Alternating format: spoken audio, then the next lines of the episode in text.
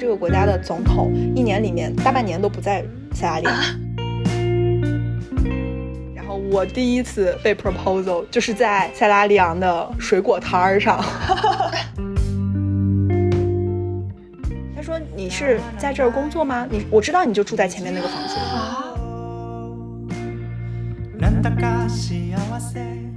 我都有一种非常剧烈的不真实感。这个世界怎么会被割裂成这样？次意识到贫穷这件事情，它不是一个形容词或者说是名词，它是一种你剥离不开的生活的状态。贫穷是一种生活。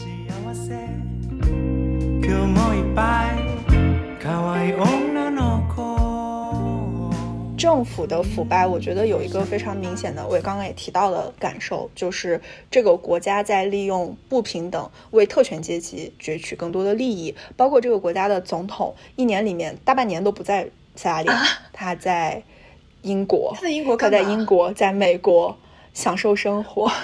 对，他在官方的媒体上宣称，就是我要去治病，但是。嗯，我觉得大家都可以看得懂，到底是不是真的治病。包括呃，我同事跟我说的是，他要出国去治病，就意味着这个国家的医疗已经差到我没有办法为一个国家领导人提供医疗服务的状态，就是很明显的感受到是一种阶级的分化、贫富的差距，而且。很难受的一点就是，不停的有人想要进入到更上层的阶级，然后利用这样的一个腐败的政治体制为自己攫取利益。我记印象非常非常深刻的一句话，我跟 Harris 的学长分享了我当时要给。办签证要给这个小费的这件事情，我说特别难受的一点是，我觉得我这个钱给的就心里面给的非常不舒服，因为我知道我这个钱就是在助长这样的腐败的政治体制，但是我不给这个钱，我的事儿又办不下去，就是我还是要把这件事情办完，拿到一个续签，我还要回到美国继续学业，但是这个钱我但凡给他了，我就在助长这样的一个社会的不平等。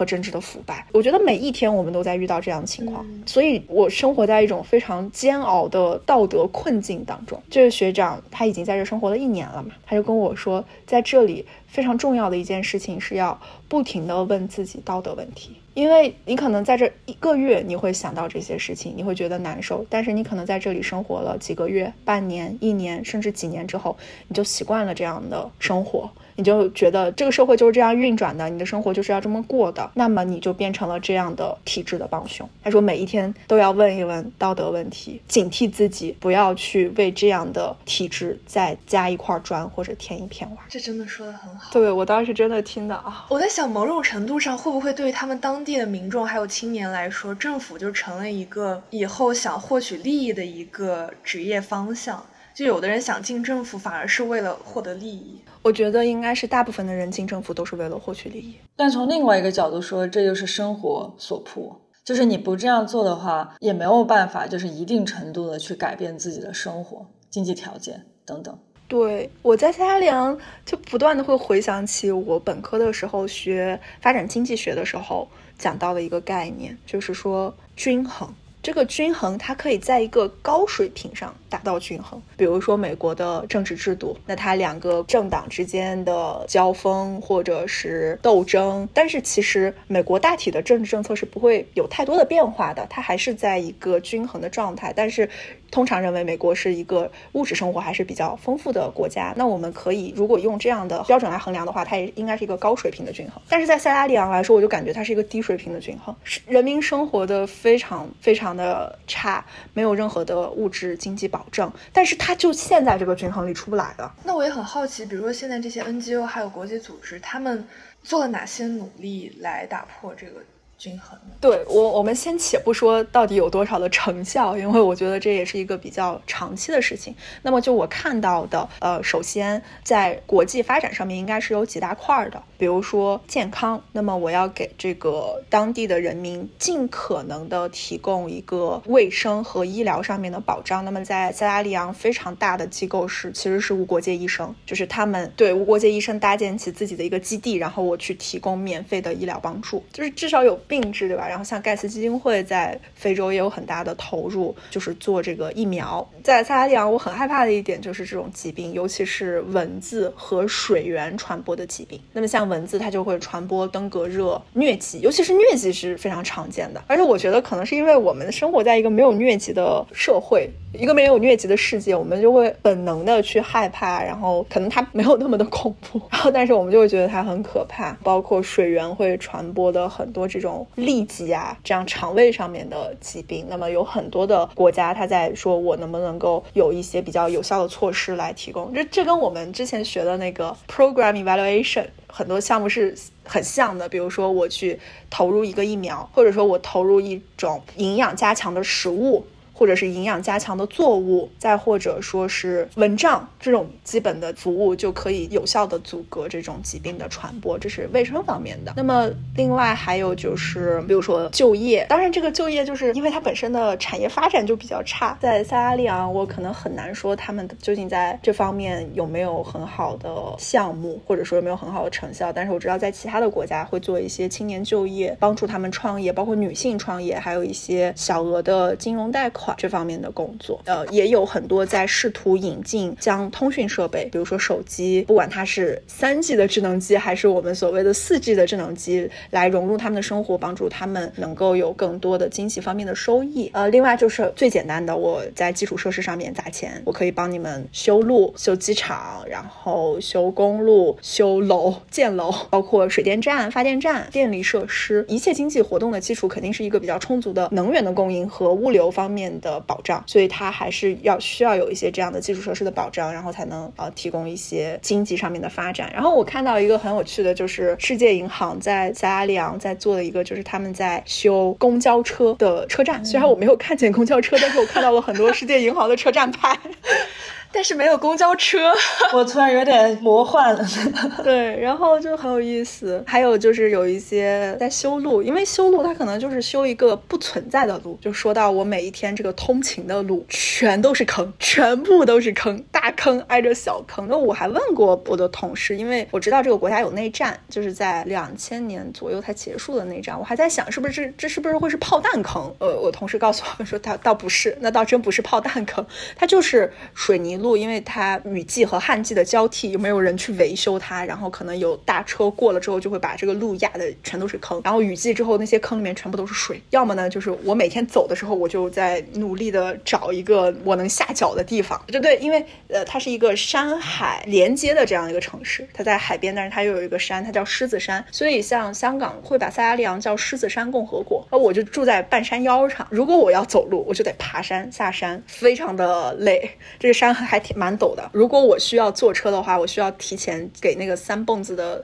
司机打电话，让他来接我。我要等很久，而且他可能还在其他地方忙，我就要等的没影儿了。所以我说我今天啊，我不想叫他了，我自己走出去。那我就要先走半个小时，我再爬山爬回来。基本上我吃个饭回到家就已经全部消耗光了。然后如果说我要坐这个三蹦子的话，呃，对它主要的交通工具，我不说没有公交车嘛，那就是三蹦子或者是摩托车。三蹦子到底是啥呀？就三轮车吗？好像在东南亚会把它叫突突车。你在泰国知道哦？那就是那种我知道，我知道，在泰国是叫突突车，就它上面是有一个棚子，但是它本身这个车是有点敞开的，然后你人就坐在那个那个后面的那个那个棚子里面。对对对对对，它不是那种人力的，它也是烧汽油的，我也不知道是汽油还是柴油。它有点像是一个稍微大一点的摩托车，后面给你搭了个棚，然后它是个三轮的。然后要么就是摩托车，就是你坐在后座。据我的在尼日利亚的小伙伴说，在尼日利亚 Uber 上面是可以打摩托车，但是在拉利昂没有 Uber。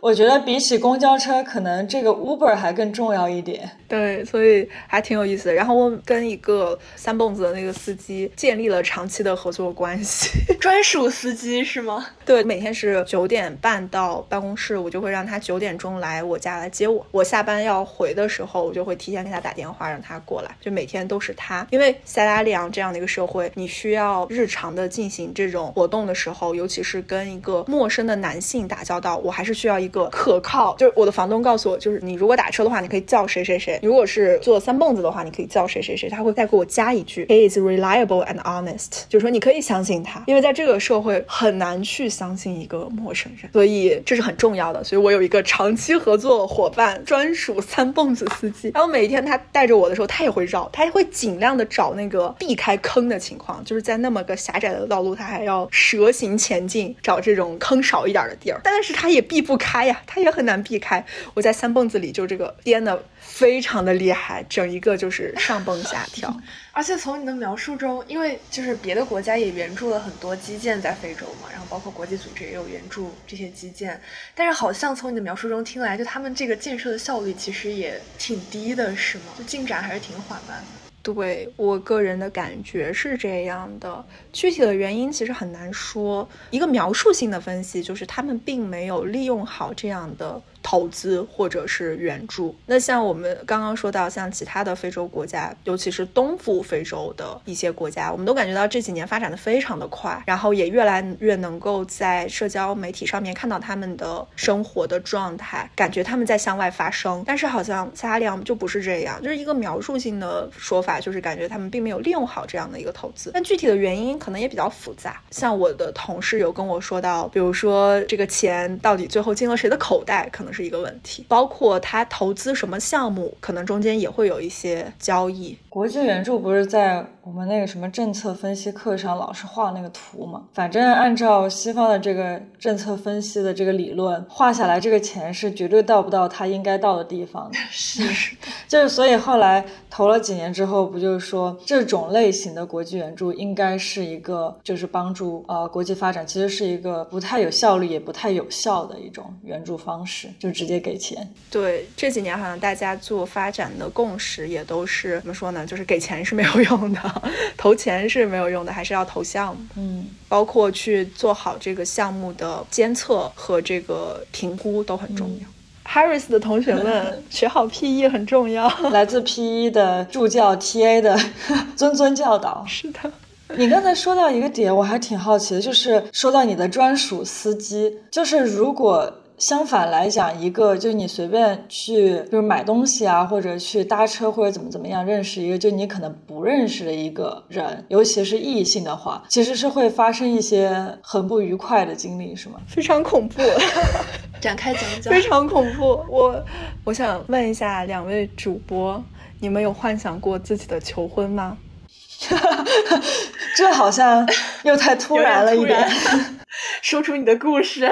然后我第一次被 proposal 就是在塞拉利昂的水果摊儿上。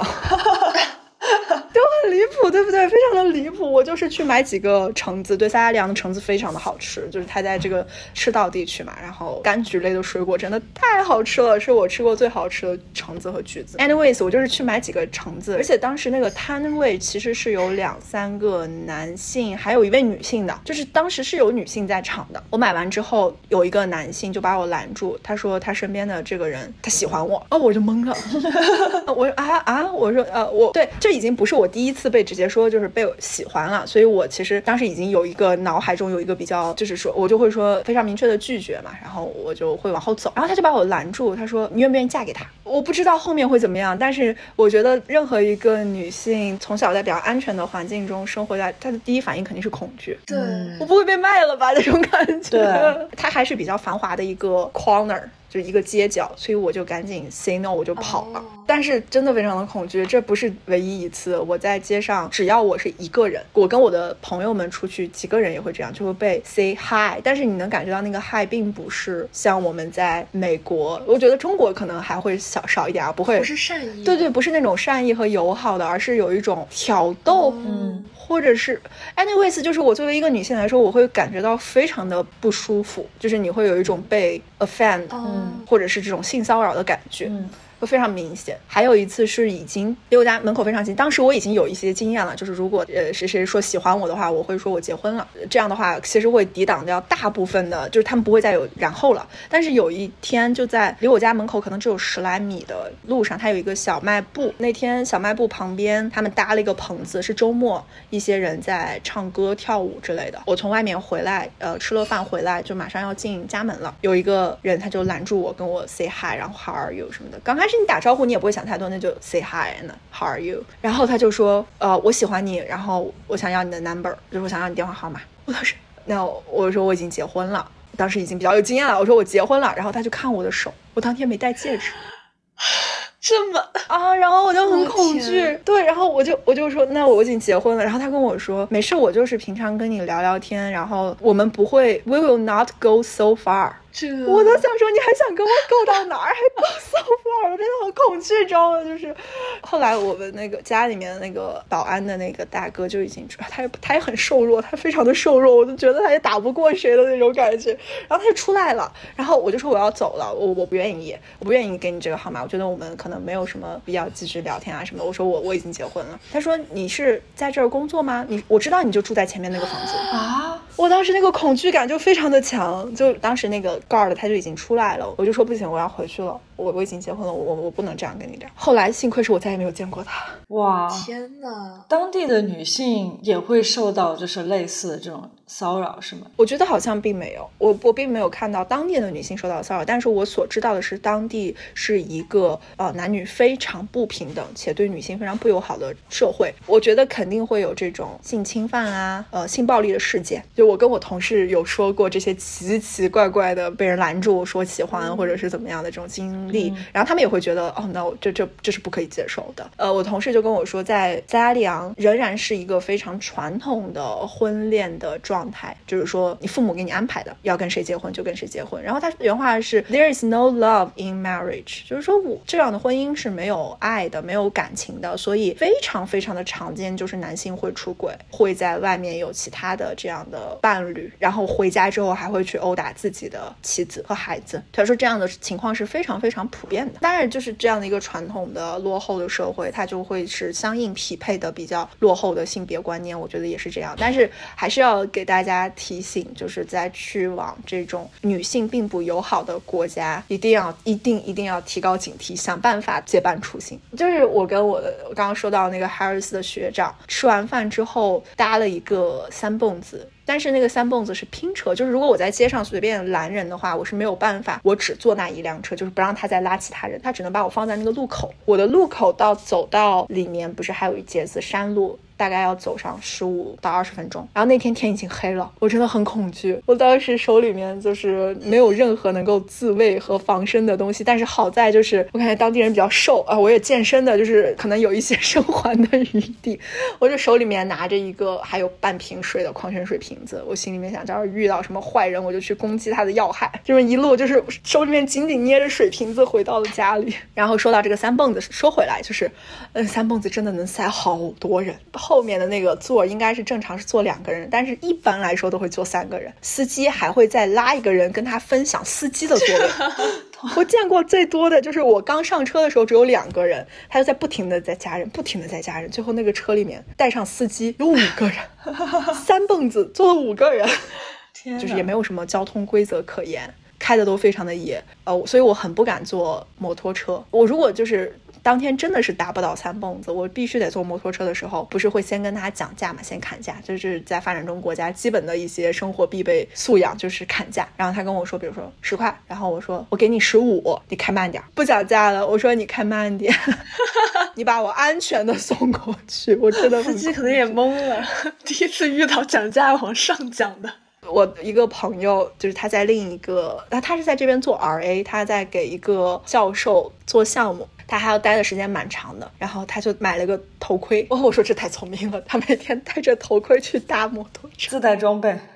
对对，我记得我印象很深刻的就是你当时就有一次浅浅的聊到这些经历之后，好像我们都问你说以后还会不会再回到这个地方，或者就有机会的话还会不会往这个方向工作？你的答案好像很坚决、很肯定的说再也不会回到这个地方，才会有今天这个节目的标题。所以有了这一次经历之后，真的对你影响很大，是吗？因为听你的描述，我感觉不是几十天的事情，感觉在那里过了几年。问到所有的问题，就是都有相对应的经历可以。可以佐证。对，那个时候我刚跟你们聊起来，我还刚回来嘛，就刚回来没几天。其实我整个人还处在这种很剧烈的情绪当中，包括我，我离开塞拉利昂是在卡萨布兰卡转机，就已经是一个北非的社会了，北非的白人社会。我当时在卡萨布兰卡转机，它又是法语国家嘛，所以我在卡萨布兰卡用法语点了一顿 brunch 之后，我都有一种非常剧烈的不真实感。这个世界怎么会被割裂成这样？这这种感受，然后我是先在纽约待了几天，再回到芝加哥。然后我当时在纽约就感觉这个世界真的是有天堂存在的吧？可能是这个对比就更强烈，对比真的太强烈了。我回到现代社会之后，就感觉好安静，非常的安静，不会有在街上的这种喧哗，就是他们的大街上一直都在摁喇叭，就那么几条路，那么点车，然后还天天在堵车，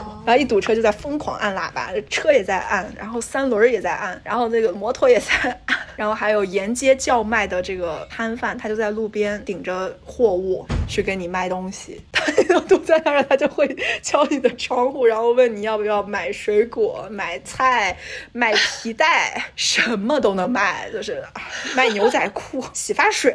然后我回来就觉得好安静，我所以我当时还处在一个剧烈的情绪当中，我就会说再也不回去了。但是我现在已经过去一个多月了，呃，我会更多的有一些沉淀和思考之后，我可能不能再那么草率的说。真的不会再回去吧？因为我觉得可能会打脸。就是非洲毕竟是国际发展的一个这么重要的区域，但是我说的是将来不会在那儿长居，因为我知道很多人他们会在那儿做长期的工作，短的话可能有半年、一年，长的话会几年。我觉得我可能做不了这样的程度。但是如果说短期的，你真的因为工作需要要出差啊，要去那边做培训，或者是做一些这种数据的相关的工作也好，还是当地的访谈也好，就是还是出差肯定还是会避不开的。但是我觉得出差的话可能能接受，在这个当地的泡泡里面，对，可以理解这个事。对，我觉得可能对于我来说还是比较困难。那真的很多人都会问我，嗯，还会不会回来？不管是当地的人，还是我回来之后其他问起这段经历的人。我跟我的房东告别的时候，我就说，嗯，我们一定会再见的。他说，对，我们可能会在英国伦敦或者是在芝加哥相见。我估计大概率是不会在弗里顿 相见。不是我说的，是他说的，就是他也能够理解，很多人是没有办法。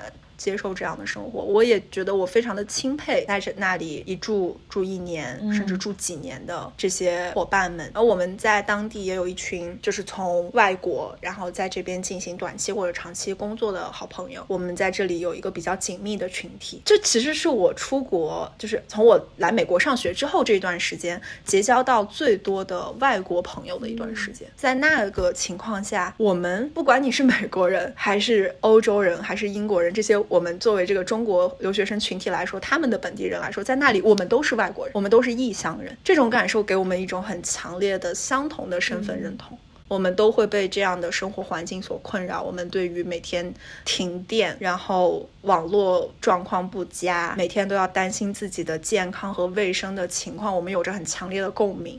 我第一次跟这么多美国人，或者说是所谓的白人群体。有这么强烈的共鸣，我们在那里有一段非常紧密的友谊。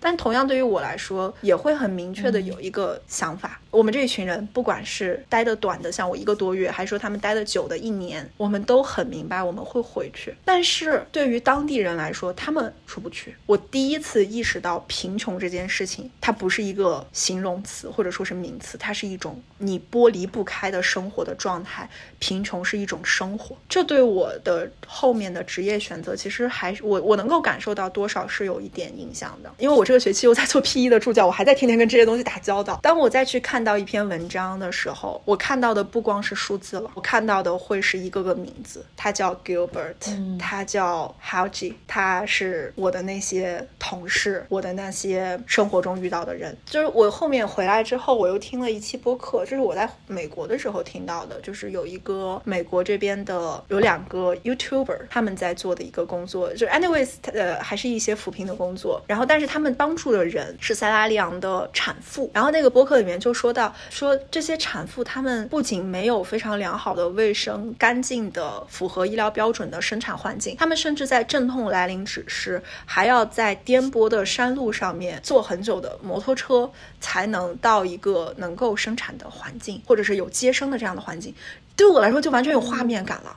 那就是我每一天上班的那个种路，然后是一个临盆的这样的产妇，我就会觉得这样的生活，它对我来说不再是一个数字，而是一个画面。然后我会更多的去想，比如说我做的这样的一个 research 做的一个项目，它到底是符合谁的利益？它是在提升谁的福祉？我觉得我可能会更多的去追问这些问题，哪怕将来我可能不一定会真的去回到这个国家，但是我觉得我在我的工作当中一定会去问这些问题。另外就是，我觉得我在政策上面会有一点点转变，是我对环境和能源开始非常的感兴趣。当你经历过一个月天天都在停电，而且我的房东跟我说，理论上来说这是，呃，雨季，因为他们有很多是水电，按理来说应该是。电力供应最充沛的一段时间，但是却天天都在停电，这一年好像非常的奇怪，不知道为什么。就这样的情况，我就会有好，自然会有好奇，就是说我怎么样去为一个发展中的国家去提供稳定的、有保障的电力，并且不那么污染环境。因为我觉得在萨拉利昂这个环境污染真的太厉害了，我每一天呼吸的这种空气充斥着雾霾和污染，因为有车上跑的大部分的车都是从发达国家淘汰下来的废弃的车，他们车过去了，后面那个烟仿佛是拖拉机的黑烟，就是车过去了我就看不见了，然后有很多是。烧柴油的，包括发电机，它也是要有很大的污染。就家用的这种发电机，还有它是一个临海的城市，海边都是非常非常腥臭的味道，垃圾的腐败的味道，海边全部都是布满了废弃的塑料制品、瓶子、垃圾袋，全部都是垃圾。我第一次非常直观的感受到我们人类到底在生产多少垃圾啊！所以我有这种感受之后，我我突然对环境、能源这个议题非常的感兴趣，所以从这个学期开始也在去修 Harris 的这个 certificate。呃，这这可能是对我职业上。面都比较明确的一些转变，而且我觉得咱们这个行业，咱们这个领域确实是靠爱发电。如果你的脑海里面没有你真正想要去关心的议题和关切的人，你可能在这个工作当中会觉得是飘在上面的感觉。我每天在说着宏大的议题，我们在说着这种精英的价值观，我们在说着非常宏大的平等、贫穷或者是民主，但是反过来我们会说这些。些东西到底是为了什么？我们是满足自己的幻想，还是在为了真正的有一部分人的利益？当我看到了之后，我会觉得，OK，我的工作到底是为了什么？而且这个工作，其实我自己会觉得比较有魅力的一点是，也许今天聊到的很多情况，特别是负面的情况，我觉得可能符合我们很多人的认知，只是说缺少这些细节。但是真正要做这个方面工作的人，是基于。我跟大家一样，我们都知道这个情况是这样的，我还愿意去为他做点什么，就是这个是区别。在这个常识，大家的常识之外，对我们每个人在付出一些什么？就是在这个情感上切身处地的感受了他们那里的生活之外，哈，我其实还想，可能，可能，也许这个，也许会把这个气氛稍微拉的有一些理性。就是我知道美如你一直很对于这个国际发展这一块非常感兴趣嘛，那你在塞拉利昂的这个 NGO 工作了一个月之后，你会觉得未来，比如说你想再投入国际发展这个领域？你会比较想跟什么项目？就是你在心里会认为什么样的项目或者什么样的方向是真的对这个国家有帮助的？嗯，从这个理性的层面来说，我觉得我还是比较根据我的专业的知识，还有我看到的情况来说，一腔热血是没有任何的作用的吧，或者说是收效甚微。所以我们的项目。做下去，钱砸进去之后，还是要看你的性价比投入到底是什么样的。呃，你到底有没有这一美元放下去之后，有没有产生它真正想要带来的效果？那么我们就要比较科学的去评估，比如说 causal effect，比如说我们的 data 分析，包括很多事情，我觉得我们的工作当中的漏洞还是蛮多的。比如说我的数据采集当中，它的数据采集到底是不是我们符合我们要求的高质量的数据，还是说你随便找了个人随便填了一下问卷这件事？情从每一个细节上来说，我们要改进的都特别特别的多。而且我觉得我们现在是拥有了比较科学的方法，比如说我们做这个因果关系啊，我们做统计上面的处理，但是真的能把它搞明白的人不多。那么在这个方面，知识的下渗就特别的重要。所以我觉得对于基层的员工了解更多的这样的知识来说是很重要的。这就反过说来，我觉得其实我在世界银行做的这个工作其实就是这个东西。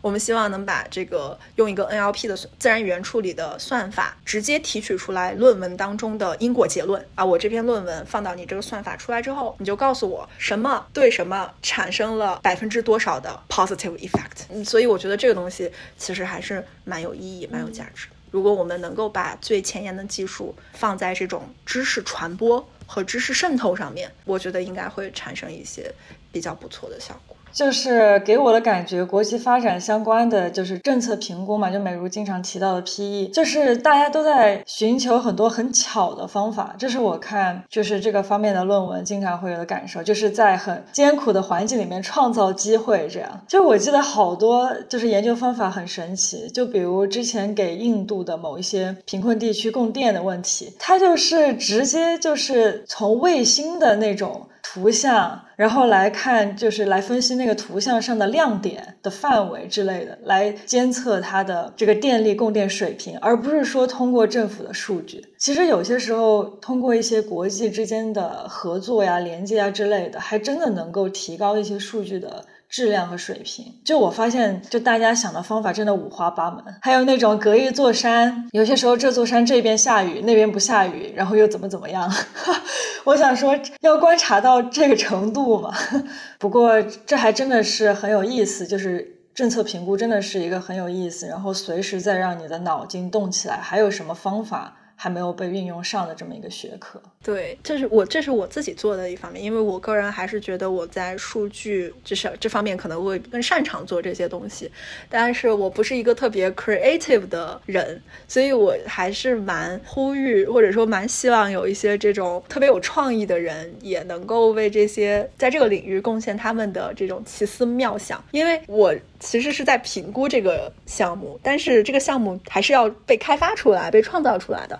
我是知道有一些非常好的项目，比如说得过诺奖的这种女性的互助贷款，通过这样的方式来让资金轮转出来，它也能够有一个自己的创业的启动资金，这都是非常成熟的项目。那更小一点的，像我知道的塞拉利昂，会有在用这个海上的这个塑料的垃圾去填海，或者是搭一个屋子，那就是我利用了垃。机来解决的发展问题，我觉得这都是需要非常有创意，然后能有一些鬼点子的人才能想得出来的。所以我还是觉得这方面也是一个能有很多作为的一个地方。这是一个非常系统的工作，就是有一些人产生创意，然后那你可以先去做一个实验，去实施。我们来看这个东西到底是不是真的有效，是不是真的好。那么我们再做一个 cost benefit analysis，它的性价比是不是足够的不错？那么我们就可以把它变成一个 model，我们再去推广到不同的国家、不同的地区，然后我们再根据当地的情况去做一个本土化的调整。我觉得这是一个我们做这方面工作的一个整体的思路，也是更有效的思路。不是说我打一枪换一个地儿，而是说我们要发展出来一种模式，然后用最高的效率来解决这个问题。当然，我也觉得是不是我过于天真，这件事情本身就没有什么效率可言呢？我也不知道了。这是这是一个目标，对，嗯，这不是一个必须存在的条件，但是这是一个目标。这个关于政策评估已经是我感觉应该是可以单开的 节目了，就是不是今天这个节目的价钱，是标 Harris 的 TA 的这个工资水平是吗？但是这个确实是和我们三个关于这个公共政策学习就是尤其相关的一个话题和领域。所以如果真的有兴趣想要知道的话，听众朋友可以。给我们留言或者互动，我们可以单开，但是可能不是今天的一个主要的话题。要单开这个的话，可能还要提前备课，生怕自己讲错了。对，体验一下专业精神。对，我觉得今天今天这期节目信息量真的无敌巨大。是的，是的。而且美如说的真的很生动，我觉得有一种另外一个世界的这个图像就在我眼前展开的这种感觉。就像美如先前所说的一样，你只有真的去到了那个社会。真的感受了那个生活之后，你才会发现那些理想其实它是能够落地的。你就会脑海中有了真实的人。而且我很感动的是，你在经历了所有这些，你觉得很多不愉快，然后你觉得很多很奇葩的事情之后，你依然选择 say yes。对对，我我我也没有这么崇高了，我觉得是换一个方式 say yes。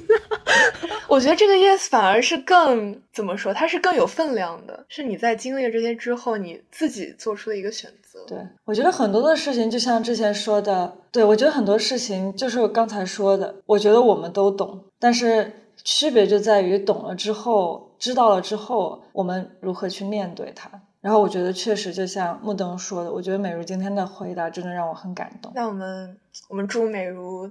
就是之后早日上岸，对，在国际发展的 这个领域早日上岸，你肯定会上岸，就是肯定有很多就是组织国际发展需要你啊，真的吗？借您吉言，对啊，借您吉言，不录你，这真的是他们有眼不识，有眼不识那个什么人才，把这期播客再转成英文版的发给他们，可以直接变成我面试材料，说第一轮面试，你要不先听一下我们这期播客？那。